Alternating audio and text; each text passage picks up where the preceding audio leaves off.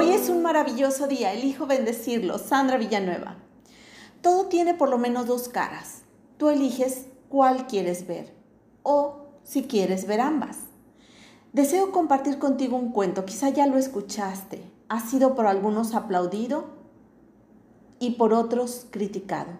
Tú decide. Un nudo en la sábana. En la reunión de padres de familia de una escuela, la directora resaltaba el apoyo que los padres deben darles a los hijos.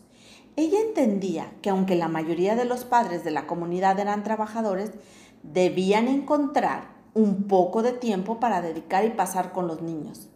Sin embargo, la directora se sorprendió cuando uno de los padres se levantó y explicó que él no tenía tiempo de hablar con su hijo durante la semana cuando salía para trabajar era muy temprano y su hijo todavía estaba durmiendo.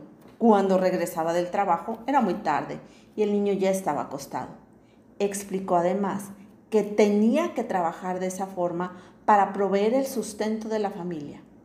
Dijo también que el no tener tiempo para su hijo le angustiaba mucho e intentaba reemplazar esta falta dándole un beso todas las noches cuando llegaba a su casa y para que su hijo supiera que lo había ido a ver mientras dormía, hacía un nudo en la punta de la sábana. Cuando mi hijo despierta y ve el nudo, sabe que su papá ha estado ahí y lo ha besado. El nudo es el medio de comunicación entre nosotros. La directora se emocionó con aquella singular historia y se sorprendió aún más cuando comprobó que el hijo de aquel hombre era un muy buen alumno. Este hecho nos hace reflexionar sobre las muchas formas en que las personas pueden hacerse presentes y comunicarse con otros. Aquel padre encontró su forma, una forma simple, pero eficiente. Y lo más importante es que su hijo percibía a través del nudo todo el afecto de su papá.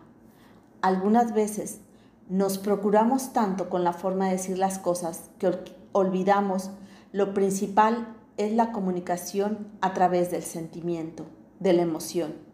Simples detalles como un beso, un nudo en la punta de la sábana, significaban para aquel hijo muchísimo más que un montón de regalos o disculpas vacías. Es válido que nos preocupemos por las personas, pero lo más importante es que ellas sepan y puedan sentir nuestra preocupación y cariño por ellas para que exista la comunicación es necesario que las personas escuchen el lenguaje de nuestro corazón, ya que los sentimientos siempre hablan más alto que las palabras. Es por ese motivo que un beso revestido del más puro afecto cura el dolor de cabeza, el golpe de la rodilla, el miedo en la oscuridad. Las personas tal vez no entiendan el significado de muchas palabras, pero saben distinguir un gesto de afecto y amor, aunque ese gesto sea solamente un nudo en la sábana, un nudo cargado de afecto, ternura y amor.